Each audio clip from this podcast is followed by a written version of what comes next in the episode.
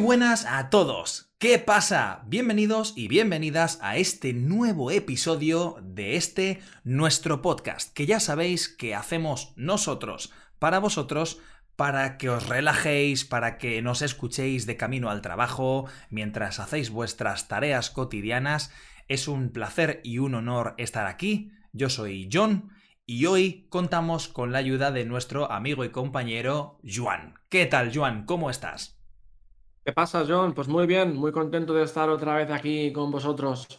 Genial, genial. Y, yo también estoy muy contento de que estés, por supuesto. Y, bueno, especialmente hoy, ¿no? Porque ¿quién mejor que Juan para hablarnos del tema del podcast de hoy? Eh, cuéntanos, Juan, ¿de qué vamos a hablar hoy? Bueno, vamos a hablar un poco sobre el amor, sobre las relaciones y sobre San Valentín, ¿no? Esa fiesta tan famosa en todo el mundo. Exacto. Y para, para, todo el mundo que quizás no, no entiende, quizás porque está un poco fuera de contexto, ¿no?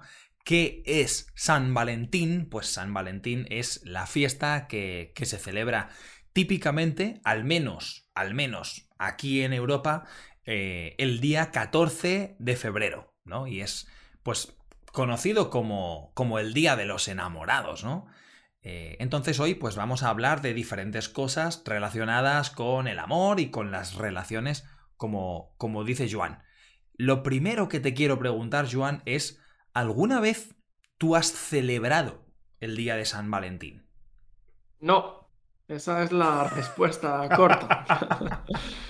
No, no lo he celebrado nunca. Ah, es una fiesta que en mi región eh, de España, en Cataluña, ah, no, tiene mucho éxito, no se celebra, porque tenemos otro día muy similar, ah, que es el día de San Jordi, que es en abril, y que tiene esta, pues, esta forma de, de, hablar del amor, de dar un pequeño obsequio, un regalo, una rosa en este caso, o un libro a, tu pareja o a una, a una mujer importante en tu vida. Y por eso, imagino que principalmente por eso, nunca he celebrado San Valentín. Lo conozco, por supuesto, pero nunca lo he celebrado. ¿Y, tú, John? Pues yo tengo que decir que tampoco. O, nunca lo he celebrado tal cual. ¿no? Nunca he celebrado San Valentín como algo muy importante, muy especial. Eh, más que nada porque en general, en todas las relaciones en las que yo he estado, siempre ha habido pues un consenso, ¿no? De, no celebrarlo, ¿no? Porque de alguna u otra manera, por ejemplo, con, con mi chica, pues nos parece que es, es muy artificial, ¿no? Y que además es, es absurdo, porque una cosa, por ejemplo, es em, salir a cenar cuando es tu aniversario o tener un plan cuando, cuando es una fecha importante para los dos, ¿no? Pues ok, es una fecha importante, tú vas a un lugar, eh, celebras, lo pasas bien, tienes un buen tiempo, pero con San Valentín, ¿qué pasa? Pues que no es una fecha importante realmente para ninguno de los dos y que cuando quieres celebrar simplemente por ser la excusa del Día del Amor, vas a un restaurante y está completamente lleno de personas, vas a un centro comercial o al cine y está completamente lleno de personas, ¿no? Y aparte es una fiesta un poco discriminatoria, ¿no? Porque ¿qué pasa con todas esas personas que no tienen una pareja, ¿no? Eh, pueden presión, ¿no? claro, exacto. Exacto. Entonces, no, nunca, nunca lo he celebrado. Eh, porque, porque creo que es innecesario, yo personalmente. Sí. Yo pienso un poco como, como tú, ¿eh? en este caso, ah, en general las fiestas donde te sientes forzado a pasártelo bien o a salir o a hacer planes o a celebrar en este caso tu relación con tu pareja, ah, me parece totalmente innecesario por los motivos que tú dices, ¿no? La aglomeración, ¿eh? cuando hay tanta gente que está como desesperado. Uy, eh, hoy es el día. Hoy es el día en que tengo que pasármelo bien. Hoy tiene que ser un día especial. Hoy tenemos que hacer algo juntos y que sea fantástico. Mm, me parece que le, añade una presión muy innecesaria al evento, a la relación y a todo en general. Sí, sí. Yo creo que, con este tipo de fiestas siempre existen dos, dos lados, eh, dos bandos en la población, ¿no? Aunque esto hoy en día ya no es raro. Ya no es raro que existan eh, diferentes bandos de opinión o que la, la opinión se divida en dos, ¿no? Es bastante normal. Pero en este caso existen las personas que odian San Valentín, haters de San Valentín, ¿no? Y eh, los, los, amantes de San Valentín, la gente que le encanta, ¿no? Eh, ¿Conoces algún amante de San Valentín?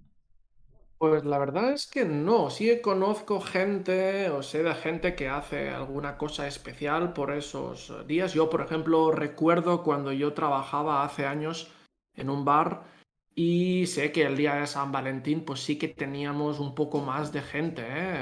Ese día muchas parejas ah, sí que se notaba, pero no en mi entorno cercano, no, no hay nadie que lo celebre o que sea un motivo especial. no, sé, no sé en tu caso. Mm, yo creo que tampoco, realmente, porque no es, no es una fiesta como la Navidad, ¿no? En la Navidad, eh, yo, yo, por ejemplo, soy un amante absoluto de la Navidad. Me encanta la Navidad, ¿no? Eh, y siempre hay muchas personas que dicen, oh, la Navidad es una fiesta del dinero para comprar regalos, ¿no? Que es una opinión pues muy respetable, pero, pero a mí pues me arruina un poco el espíritu navideño, ¿no? Y sí que conozco mucha gente que le encanta muchísimo la Navidad o que le encanta muchísimo otra fiesta como puede ser Halloween, por ejemplo, ¿no? Eh, porque es una excusa para celebrar. Pero San Valentín...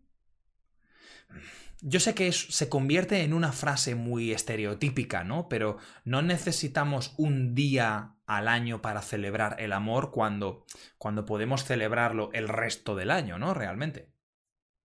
Sí, sí, totalmente, totalmente. Es simplemente una excusa para, para ganar dinero para, para, que la gente haga cosas y se gaste el dinero y, el tiempo en, algo que debería ser algo normal y cotidiano, ¿no? No hace falta una excusa para sorprender o para preparar algo con tu pareja o, con tus amigos o con tu familia o con quien sea, ¿no? Exacto. En este caso tu pareja, claro, pero, pero sí, totalmente innecesario desde mi punto de vista. Sí, sí, también porque, a ver, la, la mitad de la población mundial tiene una pareja.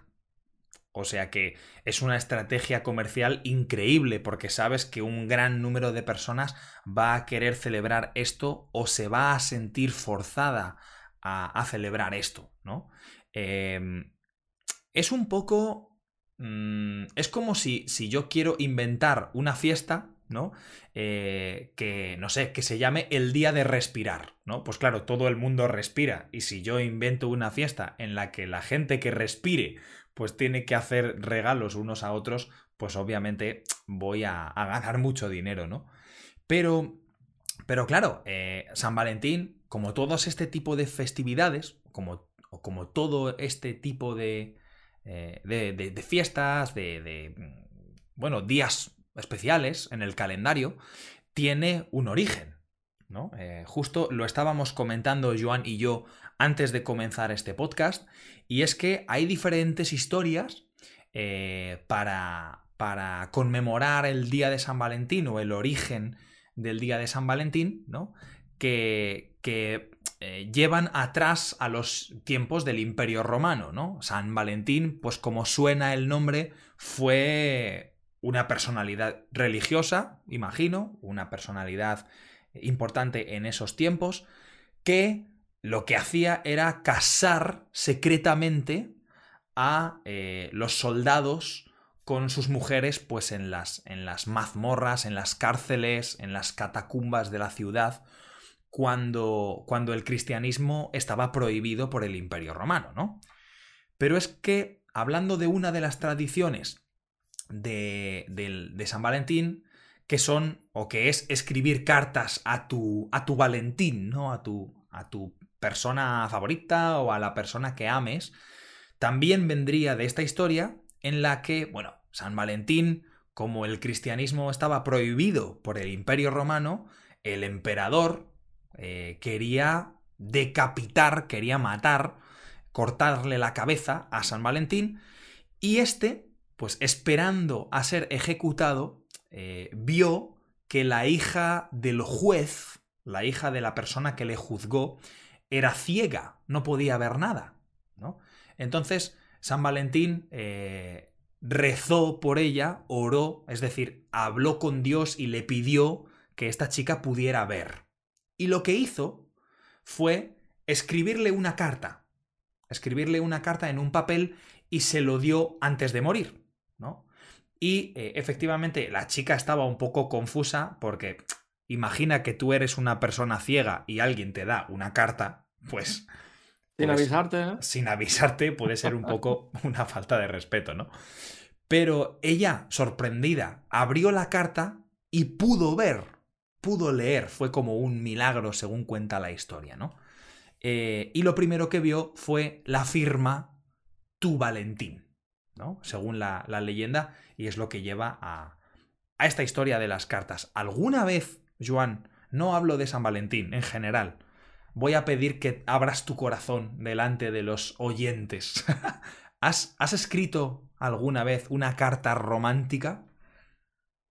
Uf, qué buena pregunta, una carta romántica. Pues uh, quizás sí, a mí me, a mí me gusta escribir. Entonces, uh, me gusta todo lo que son los, libros, pequeñas historias, uh, incluso, yo qué sé, mensajes de, de WhatsApp, ¿eh? con los amigos, con, con las parejas. Entonces, para mí es, es, es divertido, es, es, algo que me gusta. Y sí que alguna vez, alguna vez, seguramente sí que, que, he escrito. No recuerdo ahora una carta concreta o un poema concreto, pero sí que he escrito algunas veces uh, alguna cosa pues, personal para alguna persona, para una pareja, uh, sobre eso. Ahora que, que, pienso en eso, sí. Por ejemplo, el año pasado, cuando fue San Nicolás, eh, que es una fiesta que ya hemos hablado, ¿no? Que, que Correcto. se celebra en Holanda, una de las tradiciones es escribir pequeños poemas. Y sí que recuerdo que este año le escribí un, un poema a mi, a mi novia. Entonces, respondiendo a tu pregunta, sí, mira, ahora que lo dices, me, me acuerdo de esta y, fue, fue curioso y le gustó. Entonces, esos detalles. Siempre gustan. Si nos escucha alguien y está pensando en cómo sorprender a su pareja, aquí tenemos un consejo. Escribirle algo siempre, siempre llega al corazón. Entonces, uh, pensad, pensad en eso. Sí, Sí, además es un buen consejo. Eh, no es necesario gastar dinero para escribir una carta, ¿no? Eh, para mí personalmente, el tema de las cartas, yo nunca he sido una persona de escribir cartas. Eh, de hecho, cuando era pequeño, yo tenía un, un, una cosa que se llama en inglés pen pals, ¿no? Un pen pal es una persona a la que tú le escribes cartas o intercambias correspondencia, ¿no? Y es que durante un campamento de verano, un pequeño campamento de verano, pues te elegían a una persona con la que tú durante el año pues tenías que intercambiar cartas. Creo que escribí la primera y no escribí más. Eh, mi, mi, pobre amigo, pues me olvidé de mi pobre amigo de correspondencia y no escribí más porque es que no me gusta. Eh... Pero oye, una cosa, ¿él te enviaba cartas? ¿Te seguía enviando cartas y tú no respondías? Él llegó a la tercera. Él llegó a la tercera. Yo no pasé de la primera. Sí. De hecho. Bueno, él lo intentó. Él lo intentó. Él intentó eh, seguir enviándome cartas. De hecho, si no recuerdo mal, en, la, en su tercera carta dijo algo así como. No sé si es un error, pero no me están llegando tus cartas. Eh, entonces yo creo que después de la tercera, pues vio que quizás no era un error y que su amigo de correspondencia ya no escribía más cartas, ¿no? Eh, en ese sentido me gusta más WhatsApp o cualquier otra app como Telegram de mensajería instantánea. Sí, porque es más personal. Mucho más, más rápido. Y más rápido, claro, claro. Yo nunca he escrito cartas, pero sí que he escrito canciones. Canciones sí que he escrito. Mucha gente eh, incluidas las personas que están escuchando este podcast, muchos de vosotros sabéis que uno de mis hobbies es la música. Entonces, yo he escrito canciones para cumpleaños, he escrito canciones para eventos especiales y, por supuesto, he escrito canciones de amor. Quizá un, día sería una buena idea enseñar ese talento musical romántico en, antena. Por supuesto. Un, podcast va a ser un podcast musical, seguramente.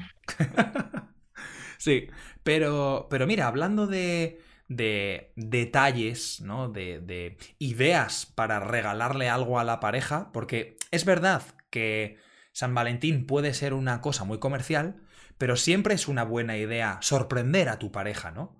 Eh, me gustaría hablar, me gustaría hablar de consejos, ¿no? Pequeños, eh, pequeñas cosas que podemos hacer para sorprender a, a nuestro chico, a nuestra chica, por el día de San Valentín o por cualquier otro día. ¿Y qué, qué, ideas tienes tú? ¿Qué ideas puedes tener para sorprender a tu pareja? Pues bueno, la, primera y yo pienso la más importante es no necesitar una excusa para hacer algo, para pensar en algo para tu pareja. No tiene que ser el 14 de febrero, no tiene que ser el cumpleaños, no tiene que ser Navidad. Correcto. No tiene que ser vuestro aniversario, que también, claro. Pero si no, ¿por qué no un, día cualquiera invitar a tu pareja a, cenar fuera, quizá a ir al cine, regalarle algún libro, por ejemplo, ¿no? ¿Por qué? Porque este libro me recuerda a ti. comprar entradas para un concierto, no sé, pensar en, qué es lo que le gusta a tu pareja, pensar en qué os gusta hacer juntos y, no esperar a una excusa o que nadie os diga que es el día para hacer esto, para, disfrutar de, los dos, ¿no? Exacto. Exacto, creo que es, una, es un buen punto, ¿no? Eh, no necesitas que sea San Valentín para sorprender a tu pareja, ¿no? De hecho, eh, la sorpresa ayuda a que la otra persona se sienta, bueno, querida, ¿no? Eh, cuando, cuando estás en una relación por, por mucho tiempo o incluso también cuando estás comenzando una relación, pues es muy importante hacer ver a la otra persona que le importas, ¿no? Y, contrario a lo que la sociedad te puede decir, no necesitas gastarte dinero para, para sorprender a tu pareja, ¿no? Eh, por ejemplo, yo, personalmente, una de las maneras más frecuentes de sorprender a mi pareja que yo he tenido ha sido haciendo trabajos manuales. Por ejemplo, eh, hay una cosa que yo hago con mi chica, pues de vez en cuando, que si quiero, si quiero, por ejemplo, llevarla a cenar o si quiero salir con ella a hacer algo especial, pues lo que hago es eh, distribuir diferentes pistas, ¿no? Diferentes hints, clues por, por toda la casa eh, y que ella las vaya encontrando para al final pues encontrar pues una foto nuestra como regalo o algún detalle mínimo especial que le pueda sorprender, ¿no? Eh, pero como hablaba antes, Joan, de, las cartas también, ¿no? Eh, creo, eh, al menos en mi experiencia, y por eso lo creo, que cuando tú estás en una relación sana, cuando tu pareja te quiere y tú quieres a tu pareja y existe una armonía entre los dos y existe una, una complicidad, creo que siempre es bueno poner tus pensamientos en papel para la otra persona, ¿no? Expresar quizás lo que sientes o apreciar cosas que hacen, ¿no? Por ejemplo, hay una cosa que a mí me parece el mejor regalo, aunque no es un regalo físico, no es algo sustancial, pero apreciar lo que el otro hace, apreciar lo que la otra persona hace, ser agradecido y decir gracias, es siempre un buen regalo. O sea, eh, por ejemplo, ¿no? Yo trabajo muchas horas. Mi chica, muchos de los días de la semana, la mayoría de días de la semana, ella llega antes a casa, ¿no? Y eh, en ese momento, porque yo sigo trabajando aún por unas dos horas, cuando ella llega, eh, ella cocina, ¿no? Y muchas veces, algunas veces nos hemos sentado a la mesa y hemos comido y hemos charlado y, y, y, se me ha olvidado decirle gracias porque lo damos por sentado, ¿no? Lo tomamos como algo normal. Pero realmente esa persona está poniendo su esfuerzo en cocinar para, no solo para ella, sino también para ti. No solo cocinar, cuando la otra persona limpia, cuando la otra persona organiza, cuando la otra persona te visita cuando está cansada o, eh, te llama cuando estás mal. Creo que hay que decir gracias y gracias es un regalo muy bueno para tu pareja también. Y, no cuesta nada. Eh, sí. no cuesta nada, es simplemente pues, ser consciente de que una persona ha puesto tiempo, sí. Eh, que es lo más importante que una persona tiene, para hacer algo por ti. Muy bueno. Entonces, ser agradecido es, es lo mínimo que uno puede hacer con las personas queridas, ya sea pareja o amigos o familia, por supuesto. ¿eh? Es un consejo que va para, para, todo el mundo, no solo para una relación de pareja. Exacto, exacto. Y, bueno, otra, otra idea que, yo he puesto en práctica también es eh, devolver esos favores, ¿no? Hablamos de, de hablamos de de que mi chica, por ejemplo, la mayoría de días, pues cuatro de cada siete días a la semana, ella cocina, ¿no? Eh, y yo me siento mal, porque yo pienso, ah, no me gusta que ella cocine la mayoría de los días, ¿no? Porque, no sé, quiero compartir las responsabilidades, ¿no? Pues un día que yo tenga un rato libre o incluso hago el esfuerzo de sacarme un rato libre para que cuando ella vuelva a casa, toda la casa esté limpia, o la ropa esté organizada o al menos eh, prepararle a mi chica una cosa que le gusta mucho es que cuando ella llega a casa que yo eh, caliente el agua para que ella pueda hacerse un té según llegue a casa, ¿no? Pues muchas veces me gusta que cuando ella llega a casa ella ya tiene su té en la mesa preparado y puede sentarse y relajarse. Y estos son gestos que yo creo que pueden alegrar el día a tu pareja, claro.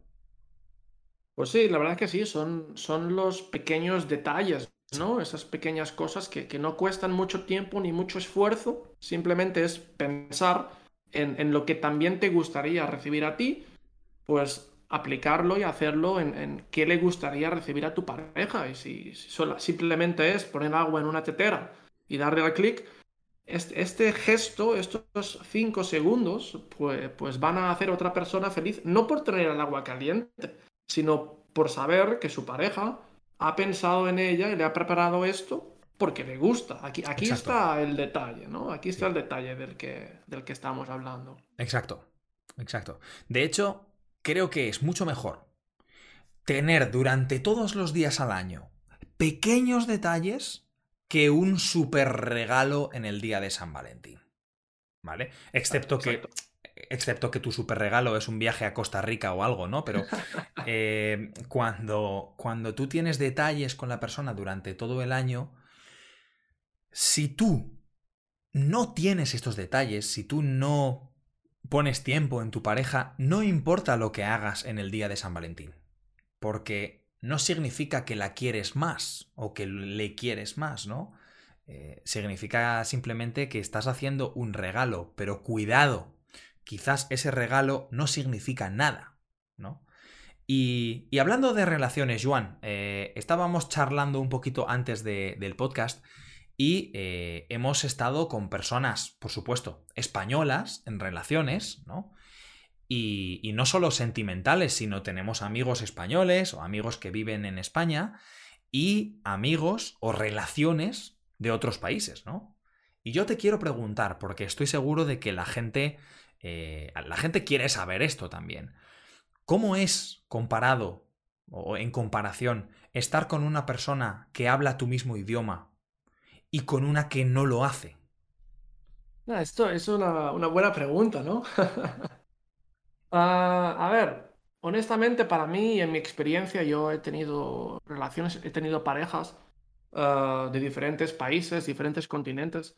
Y, nunca, para mí personalmente, nunca ha sido un problema porque siempre con la pareja hemos tenido un, idioma común en que los dos hablamos eh, sin ningún problema. Todas mis parejas han hablado inglés perfectamente o español, entonces nunca ha sido un problema de comunicación. Eh, lo que sí que existe, por supuesto, es un problema de comunicación, quizá o es más difícil la comunicación con, no con la pareja, pero con el entorno. Ajá. Por ejemplo, si, si los padres de tu pareja son de, de, otro país y no hablan muy bien inglés, o por supuesto no hablan español, pues claro, esa comunicación eh, es un poco más, más difícil, ¿no? Sí. Entonces, ah, el tema lingüístico es el primero que, me gustaría tocar, ¿no? personalmente, la primera capa, ¿no? Con la pareja no es un problema para expresar nada, todo, todo es posible, pero sí que esta segunda capa con familia, incluso con amigos a veces, puede ser un poco más, más difícil que con una persona que es de tu propio país y que, por ende, tiene familia también de ese país, mismo idioma, misma cultura, donde la comunicación es más, más fácil, ¿no? ¿Tú, ¿Qué opinas tú de eso, no? Pues justo cuando estabas hablando de... Has dicho una cosa muy importante, que es quizás la comunicación entre los dos es fluida, siempre y cuando los dos tengáis un buen nivel del idioma común, ¿no? En mi caso, con mi chica, mi chica es holandesa. Eh, yo hablo con ella en inglés. Eh, bueno, en inglés por decir un idioma, ¿no? Porque realmente metemos palabras en español, metemos palabras en holandés y al final es una orgía lingüística. Pero, pero realmente, eh, cuando nosotros tenemos eh, visita familiar, por ejemplo, a mí me estaba, cuando tú has hablado de comunicación con el entorno y no con ella exclusivamente, me ha venido a la cabeza un episodio en el que eh, los padres de, mi chica visitaron a mis padres en España, ¿no? Eh, vinieron a, visitarnos, ¿no? Los padres de mi chica, como buenos holandeses, pues hablan inglés. Mis padres, como buenos españoles, no hablan inglés. Entonces, bueno, mi, madre sabe decir eh, I love you y how are you y ya está. Importante, ¿eh? Para empezar. Exacto, sí. Eso es. Eh, algunas veces puede decir hello, ¿no? Pero ya está, es, el, idioma básico. Y mi padre habla un inglés, pues mi padre estudió eh, psicología. En el momento en que mi padre estudiaba, los manuales de psicología no estaban en español, estaban en inglés. Entonces mi padre tuvo que aprender un poco de inglés y gracias a eso se puede defender, ¿no? Pero su, su nivel de idioma no es muy comunicativo, no es muy bueno para comunicarse. Eh, entonces, me vi en la posición de tener que ser el intérprete, el traductor entre las dos familias. Y fue... Me siento un poco mal decirlo, pero fue una de las experiencias más, más estresantes de, de mi vida. Porque, bueno, sabes que en este momento no solo hay un intercambio de idiomas, también hay un intercambio de culturas, ¿no? Y cuando, cuando tú vienes al país como visitante, ¿no? Pues los españoles queremos recibirte, queremos darte una casa, queremos pagar tu comida o darte de comer, ¿no? Y claro, muchos holandeses no aceptan que tú pagues su comida o no aceptan que, que, tú les des cosas gratis sin que ellos te puedan dar nada, ¿no?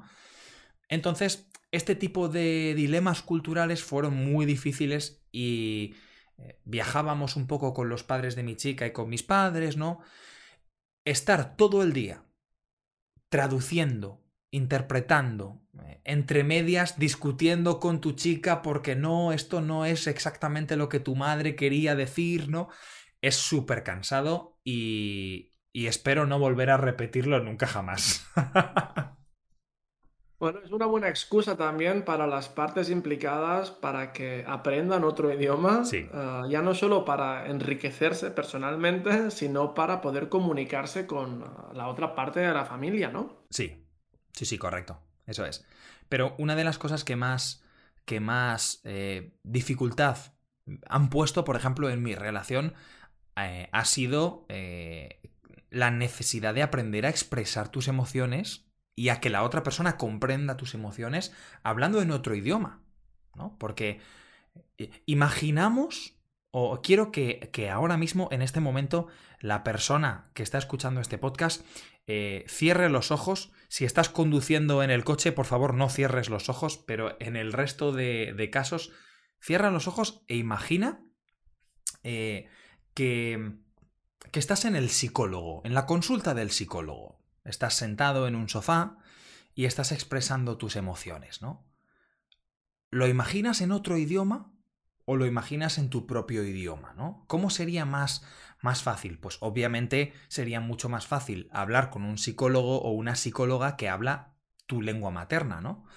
Eh, yo he ido toda mi vida al psicólogo, mi padre es psicólogo, considero que tienes que, que visitar el psicólogo como visitas el médico, porque la salud mental es tan importante o más que la salud física. Y, y cuando comencé a ir al psicólogo en Holanda, tenía que hablar inglés también, ¿no? Y veía unas, unas grandes dificultades para comunicarme con la psicóloga como para comunicarme con mi chica en inglés, en una lengua que no es la mía materna, aunque la controle bastante bien, eh, para expresar mis emociones y mis decepciones y todo en inglés. No sé si a ti te ha pasado algo similar. A ver, sí, siempre hay matices que son más difíciles de, expresar, ¿no? Pero siempre he encontrado una forma más o menos de llegar a, explicarme y hacerme entender y de entender a la otra persona, aunque sí está claro que no es tan fácil, ni tan rápido, ni tan cómodo como, como, sería hacerlo en, en mi lengua materna. Eso estoy, en eso estoy totalmente de acuerdo. Genial. Y, tengo una pregunta complicada para ti, Joan. Eh, bastante complicada porque sé que muchas personas que nos están escuchando pueden sentirse identificadas, quizás, eh, y otras pueden sentirse curiosas. La pregunta es, relaciones de larga distancia, relaciones a distancia, ¿posible o imposible? ¿Tú qué piensas? Pues una buena pregunta, ¿no? Ah, la verdad es que posible, claro, ¿por qué no? Ah, ¿Qué pasa? Que como todas las relaciones, ah, es algo que necesita dos partes y que en las dos partes tienen que sentirse cómodas y tienen que estar en la misma sintonía. Si una persona no se siente bien con ello, esta relación no, no va a ir bien. Pero ¿por qué no? Yo tengo experiencia experiencias muy cercanas de amigos íntimos que tienen o han tenido relaciones a distancia y están muy bien. También tengo otras o conozco otra gente que pobrecitos, ah, vaya drama por el que pasaron. Pero, ¿por qué no? Es igual que una relación convencional, ¿no? De la misma ciudad o el mismo, mismo lugar. Ah, simplemente eh, tiene unas características ligeramente diferentes, como es el contacto físico, claro, por supuesto. Pero, pero ¿por qué no? Si las dos personas están de acuerdo, se sienten cómodas, es lo que quieren, ah, es totalmente posible. ¿Tú tienes experiencia con ello? Sí, sí, sí, sí. Durante, durante tres años aproximadamente, eh, mi relación, la, la, relación en la que estoy ahora mismo, fue una relación a distancia, ¿no? Y yo diría que la clave para mantener una relación a distancia es mm, poner una estructura muy clara en tus prioridades, ¿no? Si, si tú te, metes en una relación a distancia o comienzas una relación de larga distancia, en, mi caso fue de, de, España a Holanda, ¿no? Quizás hay personas en este podcast que están pensando, John, qué exagerado eres, ¿no? Yo tengo una relación de, de España-Japón o, o Sudáfrica-Nueva Zelanda, ¿no? Bueno, eh, en mi caso es una, era una relación a larga distancia por la imposibilidad de ver a esa persona todas las semanas o incluso todos los meses, ¿no?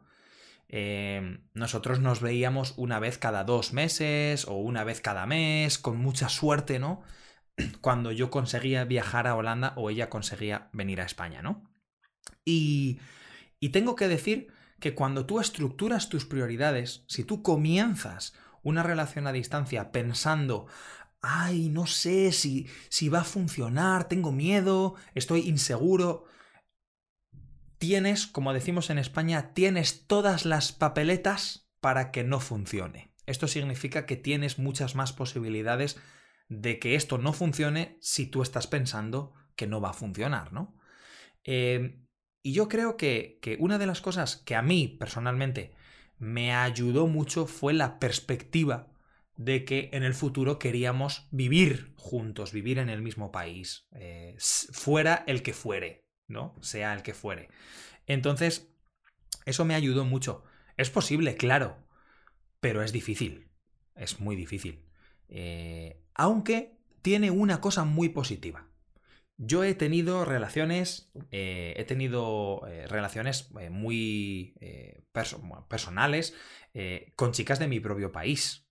Y no es lo mismo cuando ves a tu novia todas las semanas que cuando la ves una vez cada dos meses. El encuentro es mucho más efusivo, es mucho más eufórico, ¿no? Las emociones están mucho más eh, activas, Pero, pero bueno, Joan, eh, estamos ya terminando este podcast.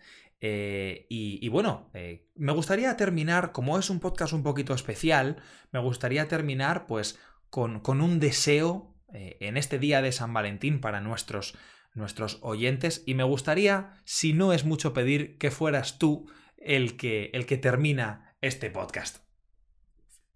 Pues nada, mi deseo para todos nuestros oyentes es que encuentren eh, lo que quieran encontrar, sea una relación ah, convencional, a distancia, sea lo que sea, espero y deseo que encontréis ah, lo que buscáis.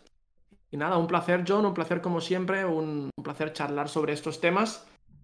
Y nada, hasta la próxima, un placer. Eso es, hasta la próxima y nos vemos en el siguiente capítulo.